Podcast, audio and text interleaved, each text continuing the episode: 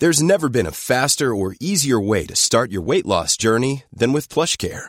PlushCare accepts most insurance plans and gives you online access to board-certified physicians who can prescribe FDA-approved weight loss medications like Wigovi and Zepbound for those who qualify. Take charge of your health and speak with a board-certified physician about a weight loss plan that's right for you. Get started today at plushcare.com slash weight loss. That's plushcare.com slash weight loss. plushcare.com slash weight loss. Faire un vêtement, c'est comme euh, faire un bon plat. Bienvenue dans le podcast qui s'intéresse au sens de l'habit. De nos grands-pères à nos futurs enfants, on veut savoir ce que chacun révèle par son style, comment le vêtement change l'histoire, se fait miroir de notre époque, influence nos rapports sociaux. Comment mettre du sens dans nos dressings pour les rendre durables? Peut-on s'offrir le luxe d'être soi dans un monde où l'on possède trop de tout? Je suis Victoire Sato, cofondatrice de The Good Goods, un web magazine dédié au style conscient et à la mode responsable. Vous écoutez le Sapping et aujourd'hui je reçois Ariel Lévy-Véry. Ariel est entrepreneur social et fédératrice de talents dans la mode. Depuis 25 ans, elle conçoit, produit, distribue et communique une mode respectueuse et inclusive, depuis le design jusqu'à la fin de vie de l'objet. Elle partage sa vie entre Paris et Roubaix, les usines de textile et les ateliers de création. Elle maîtrise autant les savoir-faire qu'elle est passionnée d'innovation technologique et elle est devenue spécialiste des matières et de la conception écologique. Pour elle, la mode est un écosystème qui doit fonctionner dans le partage et selon un principe de circularité, autrement dit, penser à la fin de vie et au réemploi d'un produit dès sa conception. Aujourd'hui, elle a fondé Une autre mode est possible, un collectif associatif d'entrepreneurs et de designers textiles qui agissent en faveur de l'économie circulaire et de la cohésion sociale. Ce collectif fonctionne comme un label de musique indépendant, à la fois accélérateur de développement pour ses membres, avec le Slow Lab, et éditeur de projets à la signature artistique minimaliste exigeante. Ce label a ouvert sa résidence en janvier dernier dans le 11e arrondissement de Paris. On y trouve des vêtements de créateurs superbes et d'autres objets dont je vous laisse la surprise qui change chaque semaine avec une thématique spécifique. Alors on vous en dit plus en fin d'épisode, mais pour vous donner un exemple, cette semaine c'est celle du romantisme. J'en profite pour soulever une petite interrogation de Saint-Valentin. À quel moment, quand on veut faire comprendre à sa moitié que c'est un être spécial, on lui offre la même bague, le même pull ou la même ceinture que celle que les 20 000 autres consommateurs auront eu en promo exceptionnelle ce jour-là en sortant du boulot sous les néons des galeries commerciales? Alors je vous laisse avec cette réflexion et je vous propose de faire l'amour plutôt que les magasins ce soir. Allez, place à mon invité. Bonne écoute. Bonjour Ariel. Bonjour. Je vais te demander tout simplement de commencer par te présenter un peu pour les auditeurs qui ne te connaissent pas. Donc, je suis Ariel Lévy-Véry. Je suis la fondatrice du collectif Une autre mode est possible mais je suis avant tout une femme, entrepreneur, designer, engagée euh, dans sa ville et pour sa culture, euh, avec euh, une expérience, dirons-nous, de 25 ans, que ce soit en montage d'événements, bien sûr dans la mode. J'ai été la cofondatrice de la marque pionnière L'Herbe Rouge. Alors, c'est exactement là où je voulais en venir. Euh, tu es un petit peu l'instigatrice, en tout cas pour moi, du mouvement en faveur de, la mode euh, écologique, éthique. Enfin, en tout cas, je pense à 2008. Euh, en 2008, pour moi, la mode éco-responsable, c'était ça n'existait pas, c'était même pas une notion et ceux qui en parlaient euh, parlaient chinois. Tu as cofondé cette marque en 2008 et euh, elle avait déjà un vrai engagement euh, RSE et en faveur d'une éco-conception. Comment ça t'est venu en fait cet éveil vers une éco-conscience vestimentaire notamment? Quel est ton parcours? Je l'ai confondé, c'était en, laboratoire, en effet en 2008, mais je l'ai vraiment rejoint en, 2000, en 2010. À l'origine, il y avait aussi euh, un ami qui s'appelait Thibaut Decroix et euh, comment ça nous est venu? Eh bien, ça faisait des années qu'on on travaillait dans le textile, on a connu la désindustrialisation, on était des amoureux des, savoir-faire, des histoires, euh, de donner du sens. Et puis c'est pour nous juste venu comme une évidence de pouvoir se dire qu'on pouvait faire du prêt-à-porter de qualité, accessible, qui parle au plus grand nombre et qui incarne toutes les valeurs qui nous sont chères dans notre métier, c'est-à-dire euh, la qualité des matières, la qualité de la fabrication, la distribution et, euh, même du sens et de l'usage du vêtement. C'était une évidence, c'est une continuité à un moment où... Euh, comme d'autres, il y en a eu d'autres, euh, bah, on va dire le textile perdait un peu la tête. D'accord. Et avant cette expérience de l'herbe rouge euh, Avant, alors moi j'ai 25 ans de textile, je pense, je ne sais plus. Euh, j'avais deux grands-mères, euh, une qui tricotait à merveille euh, en Algérie, qui était originaire d'Algérie, et une qui m'a appris en Alsace l'amour des, des, belles choses. J'allais chez elle, chez le tailleur, qui venait de faire les habits pour, pour les petits-enfants, et puis en plus...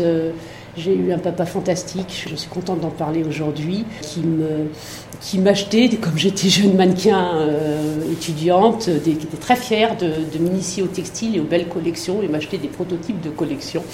Donc euh, il y a quand même un héritage.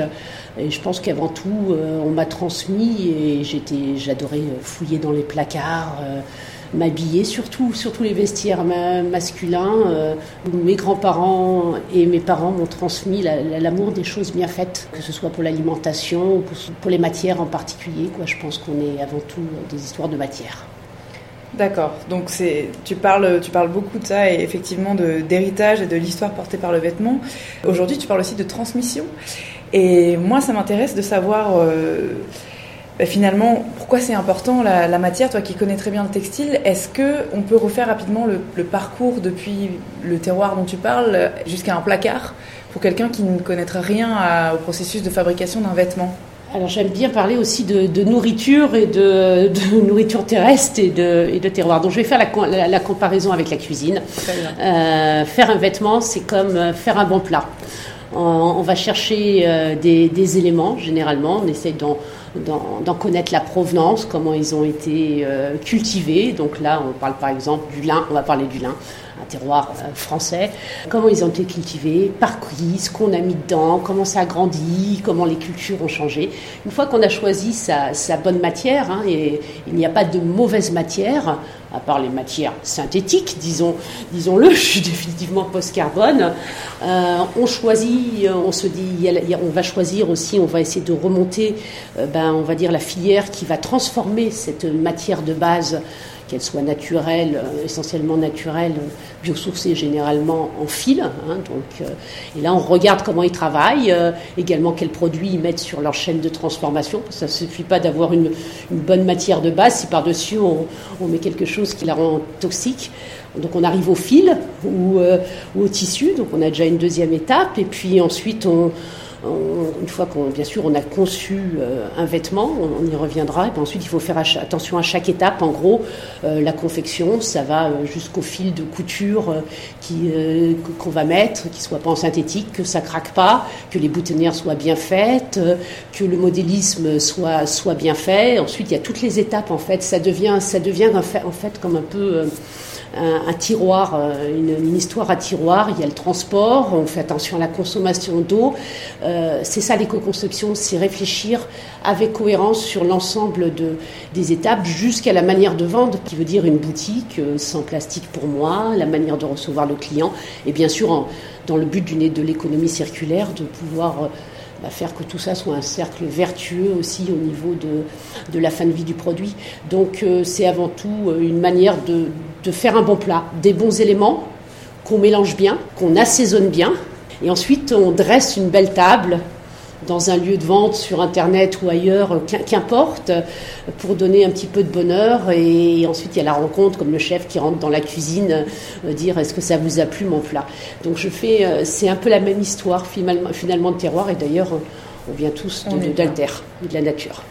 Bon, alors c'était ma prochaine question que tu as anticipée sur euh, les principes de circularité, parce que je pense que c'est compliqué, c'est la problématique actuelle, d'arriver à intégrer du renouvellement qui est l'essence de la création qui est la mode finalement, euh, sans surproduire et, euh, et d'optimiser, tu l'as dit, la chaîne de valeur de bout en bout. Euh, tu es assez spécialiste du textile recyclé. Est-ce que tu peux nous expliquer un petit peu le, processus de recyclage des fils, qui n'est pas de l'upcycling, qui n'est pas non plus de la seconde main? Les fils recyclés, je suis pas spécialement spécialiste. C'est vrai qu'on l'a beaucoup développé au moment où on n'en parlait pas trop chez, chez, chez l'herbe rouge, puisqu'il y a un filateur dans le sud de la France euh, euh, qui avait développé euh, le fil recyclé et qui est maintenant très en vue, bien sûr, et je, m'en réjouis. L'idée, c'était de se dire, nous, ce qui, nous, ce qui m'avait plu, c'était l'histoire de ce fil recyclé. Euh, c'était de se dire qu'on peut récupérer, c'est que pour des laines cardées, c'est-à-dire plutôt des gros vêtements, hein, mais maintenant on commence à, pouvoir le faire aussi sur d'autres choses. Euh, c'était de se dire qu'on récupérait d'anciens vêtements, qu'on n'allait pas, euh, surconsommer, puisqu'il y avait déjà une ressource présente, qui sont classés par catégorie euh, un petit peu matière et couleur, sachant que quand même on ne peut pas éviter qu'il y ait du synthétique, puisqu'on va dire 80% aujourd'hui ce qu'il y a sur le marché, euh, c'est du synthétique. Et ensuite, euh, bah, par un procédé, de, un procédé industriel, on arrive à refaire un, un nouveau fil, et ça a comme vertu finalement de de ne pas consommer de, de matières supplémentaires et de ne pas consommer de, couleurs non plus, de teintures supplémentaires. Moi, ce qui m'a plu, et nous on le faisait pour la maille surtout, et je, le, je le fais pour la maille, et je choisis des qualités qui sont essentiellement à base de matières naturelles. Je ne peux pas euh, bannir tout synthétique, mais moi j'ai toujours fait, on a toujours, j'ai toujours, on a toujours fait euh, ce choix-là. Et ce que, ce que j'aime dans, dans la maille et avec le fil recyclé, c'est que c'est la poésie du vivant. Euh, c'est pour ça que je parle, je vais plutôt parler de fil de recyclé parce qu'ensuite je, pas toujours d'accord sur, euh, sur, le, sur le cyclage, je suis plutôt, pour, pour je suis plutôt favorable à l'upcycling. Euh, c'est que comme il y a plein de petites couleurs euh, dans ces, donc, par exemple dans les bleus qui ont été mélangés, on a mis des bleus ensemble ou des rouges, il y a une poésie du vivant qui est, qui, est, très très forte. En plus, la maille c'est quelque chose, c'est comme une seconde peau, ça, ça, crée un petit peu des aspérités et, et c'est que c'est un vêtement qui, qui, dure, qui a une histoire. Donc le fil, le recyclage est un euh, des, des, enjeux de l'économie circulaire, mais le véritable enjeu, c'est de consommer moins et mieux. Millions of people have lost weight with personalized plans from Noom, like Evan, who can't stand salads and still lost 50 pounds. Salads generally for most people are the easy button, right? For me, that wasn't an option. I never really was a salad guy. That's just not who I am. But Noom worked for me. Get your personalized plan today at Noom.com. Real Noom user compensated to provide their story. In four weeks, the typical Noom user can expect to lose one to two pounds per week. Individual results may vary. Parce qu'autrement, si c'est pour produire, toujours produire, toujours produire plus, et puis trouver des moyens industriels qui vont permettre de recycler, allez, vas-y, et le papier et le, et, et, le plastique à gogo, etc., on va pas, on va pas ranger le schmilblick, quoi, ça, on va pas régler le, le, problème. Donc je pense avant tout, c'est une question de, de, de, de, bon sens. Et puis si on fait trop de recyclage également, je, je rappelle quand même qu'il va quand même donc y avoir de nouveau un, un geste industriel, même si on peut diminuer aujourd'hui euh, techniquement. Euh, l'empreinte euh, euh, environnementale par moins de consommation d'eau, on va quand même reproduire, remettre de l'eau, remettre de l'énergie, etc. Donc euh, avant tout, mon dada, c'est comment est-ce qu'on peut faire de, beaux, et beaux vêtements avec moins et mieux et consommer de manière raisonnée. Euh, alors la première fois qu'on s'est eu au téléphone, toi et moi, j'ai été euh, assez marquée parce que je m'attendais à avoir une conversation avec une, créatrice que tu es, mais t'es pas qu'entrepreneuse au sens large, euh, tu es aussi versée dans l'économie, il m'a semblé, la recherche de nouveaux modèles et de solutions systémiques. Tu es une fervente défenseuse des petits créateurs et j'ai lu un article assez extraordinaire dans Social Terre qui où tu avais ton, portrait. Euh, est-ce que tu peux nous parler, bon c'est un peu vaste comme question, mais euh, de ce qui se passe actuellement? On, Donc on voit que le, budget 2019 euh, prévu pour le développement de, des secteurs de l'habillement a été un petit peu grévé, je crois qu'il y a moins 7% de prévu. Et pour autant, bah, il y a une espèce d'acte de, résistance, je trouve, des... Ben, des petites marques françaises, des consommateurs qui veulent aussi du Made in France, une volonté de relocaliser la production, de se réapproprier un petit peu la création euh, qui est très forte historiquement. Pour ça, toi, tu as réfléchi, tu as mis en place localement des solutions, notamment avec le, collectif euh, Une autre mode est possible. Quels sont les problèmes que rencontrent aujourd'hui les tout petits créateurs et comment tu penses qu'on peut les aider au cœur de cet écosystème Alors, de manière plus générale, je pense qu'on ne peut pas décorréler l'aspect économique, les, les, problèmes économiques qu'on peut avoir aujourd'hui dans le textile de la situation économique générale. on a été dans une, dans une phase de production à, outrance. et aujourd'hui, il y a un changement de, paradigme et il y a surtout aussi une volonté de, du citoyen, du, consommateur de manière générale, de retrouver du sens. Donc moi, je pars d'abord de, je suis toujours partie de ce constat. Alors ensuite, euh, du fait qu'il y a eu, c'est très simple, le constat, il y a eu une uniformisation sur production, on produisait pour vendre et on ne produisait pas ce qu'on vendait. Donc euh, moi je pars de ce constat, on doit produire ce qu'on vend mais pas le contraire. Donc on doit retrouver du sens et, du, et du, lien humain. Maintenant, en termes de, de, modèle économique, pour ce grand, ce grand mot euh, que personne ne comprend toujours, c'est juste un plan, un plan d'action. Comment on pense euh, ça? Moi, je pense qu'il faut repartir de l'usage et de ce qu'on a. Le créateur, euh, chaque créateur est unique, c'est mon constat. chaque créateur a son histoire personnel et professionnel. Donc il a un projet qui doit d'abord euh, euh, euh, définir très clairement là où il veut aller. Il y a celui qui va vouloir faire de l'artisanat en petite série. Il y a celui qui a comme ambition de vouloir faire de la plus grande, série. Une fois qu'il a, et il a une histoire à raconter. Donc, euh, et tout ça, il y a des coûts, comme on le disait tout à l'heure, sur cette chaîne de valeur qui sont très importants. Euh, et donc, moi, ma recette, c'est qu'on doit jamais diminuer l'essentiel, c'est-à-dire le partage de la valeur ajoutée sur le produit, comme je le dis, la matière, la confection, le bien-aller, l'usage, euh, et, et, aussi en termes de communication, bah, donner, donner envie. Ça, on ne doit jamais diminuer, mais on peut donc, pour arriver à avoir un produit accessible, diminuer ce qui est superficiel. Et ce qui est superficiel, euh, c'est donc euh, euh, des coûts qui sont, par exemple, inhérents à un coût de boutique. Donc ma solution aujourd'hui avec notre mode est possible, c'est juste du bon sens. Notre mode est possible, ça fonctionne comme un label de musique indépendant. Ça a comme objectif euh, number numéro un, de pouvoir rompre l'isolement des créateurs. Le créateur se sent très isolé, il doit tout gérer, il ne sait pas tout faire. Donc déjà, ça, c'est réunir sous forme de collectif des créateurs des designers qui partagent bien sûr les mêmes valeurs. Et la solution, c'est de mutualiser. La mutualisation, c'était euh, le modèle économique de, de l'herbe rouge déjà en, en, 2011. Hein. Donc euh, la mutualisation, c'est-à-dire, eh ben, on va bien sûr euh, essayer de partager les coûts. Ça peut être pour des achats de matière, mais ça peut être pour une location de boutique, ça peut être pour, pour mais également partager des bonnes, des bonnes pratiques.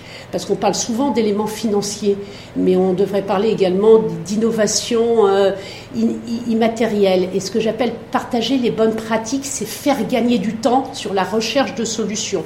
Euh, si, je donne par exemple euh, un exemple euh, tout bête sur des choses qui sont très très, très courante auquel le créateur est confronté et qui déteste, puisque c'est pas son, son, boulot au départ. Si vous partagez votre expérience, par exemple, sur, euh, sur une levée de fonds ou sur, euh, euh, sur comment bah, aborder un banquier pour avoir un, un, prêt ou convaincre un, un comité, eh ben, vous allez trouver vous allez trouver des, des solutions. Et donc, je pense en effet que notre mode est possible. C'est une volonté de mutualiser les bonnes pratiques, de, premièrement, mais également de vouloir expérimenter, parce que tout est à réinventer. Donc, euh, on aime créer ensemble. Euh, mettre, faire des scénographies ensemble. Et c'est en effet assez nouveau, parce que c'est se dire finalement, bah, euh, ensemble c'est mieux, on est complémentaires, on n'est pas concurrents. Donc c'est aussi une question euh, d'état d'esprit et je pense que c'est la mutualisation sur toute cette fameuse chaîne de valeur qui, euh, qui et qui ne peut exister que par la volonté d'agir très concrètement. Et nous, on agit vraiment artistiquement. Ce qui nous lie, c'est vraiment une volonté. On peut pas, je veux dire, manger italien et en même temps manger euh, un couscous, etc. Donc nous, on partage quand même une certaine vision artistique euh, de, l'épure, euh, de, la recherche de, de, moins, de moins mais mieux. Et on, et on essaye, on essaye de, mutualiser et on a un outil qui s'appelle le Slow Lab et d'expérimenter, de se rencontrer, de faire des essais ensemble sur de la création, sur de la recherche de matière. Et c'est pour ça que le, collectif existe et se, et, se met, et se met en place. Et vous avez une résidence donc euh, dans la boutique où nous nous trouvons actuellement. On en fait la com au 51 euh, rue Léofro, dans le 11e, pendant trois mois, c'est ça? Pendant trois mois Au et moins. plus euh, si, si affinité l'idée alors puisque je pense que les auditeurs de manière générale et les, les utilisateurs consommateurs ils ont besoin qu'on qu'on leur parle concrètement et la première des, des, euh, la première le premier des actes concrets c'est montrer c'est pas démontrer c'est incarner venir toucher venir rencontrer. Et donc ce- ce- cette résidence pilote euh, L'objectif, c'est tout simplement de montrer que justement que ça fonctionne, cette mutualisation, et que c'est, que c'est rentable, ce qui va l'être, euh, que c'est un plaisir, qu'on rencontre euh, le public, également le public du quartier, et à partir de ce moment-là, encore une fois, c'est la réitération euh, d'une, bonne recette. Si la recette a fonctionné, ensuite on peut la faire voyager euh, ici et ailleurs sur des durées à définir. C'est un peu réinventer en effet l'idée du, grand magasin, mais à taille humaine, de proximité indépendant.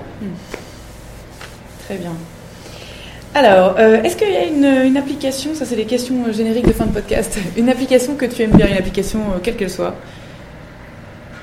Une application Mobile. euh, mobile. Alors, non, moi ce que j'aime bien, j'aime bien le téléphone. Ah oui. J'aime bien parler mal, aux, aux gens dans la vraie vie, c'est-à-dire euh, ensuite euh, je vis avec mon temps, je suis entourée de jeunes, mais je me, je me rappelle que finalement après que le téléphone euh, euh, et une certaine marque ait euh, finalement permis au téléphone de pouvoir télécharger de la musique, etc. J'adore l'idée de pouvoir régler un problème en, en deux minutes euh, en appelant quelqu'un et parler dans la vraie vie, j'adore aussi parce que ça va beaucoup plus vite. Et pour une application. Euh, non, j'aime beaucoup, euh, oui, SNCF, parce que je voyage beaucoup. non, ensuite, il y a un réseau qui est très intéressant, euh, trêve de plaisanterie, qui s'appelle le, le réseau Costo, euh, qui a été, qui est proposé par une société d'économie mixte, la, la CEMAEST, et qui réfléchit, qui est sur toutes les solutions, les, justement les applications pour, pour faciliter le commerce de proximité, quelle Ah, qu'elle soit. Voilà. Très bien, Ouais, je vais regarder ça. Bon, alors, est-ce que tu as une citation fétiche que je peux ajouter à ma collection? Comme on fait son lit, on se couche. Très bien, je prends celle-ci. Je crois que je l'avais pas d'ailleurs jusqu'ici. Alors, on passe à la dernière partie de l'interview. Tu as peut-être entendu, ça s'appelle le one shot. C'est parti. Naples ou Berlin? Berlin, Jupe crayon ou combinaison? Combinaison, Tchaïkovski ou Sébastien Tellier? Tchaïkovski, La redingote ou le streetwear? Streetwear, Un salon de thé ou un coffee to go? Salon de thé, Les gilets jaunes ou les bonnets rouges? Compliqué celle-là. bonnet rouge, je vais appeler je sais pas, gilet jaune. Claude Lelouch ou Wes Anderson? Difficile. Claude Lelouch, Les nuits blanches ou les rêves intenses? Les rêves intenses. Merci beaucoup Ariel. Merci d'avoir écouté le Sapping. La résidence d'une autre mode est possible vous attend au 51 rue Léofro, à Paris, dans le 11e arrondissement. Les liens vers le label et ses réseaux sont dans les commentaires du podcast, et vous y trouverez aussi les liens vers The Good Good et nos réseaux.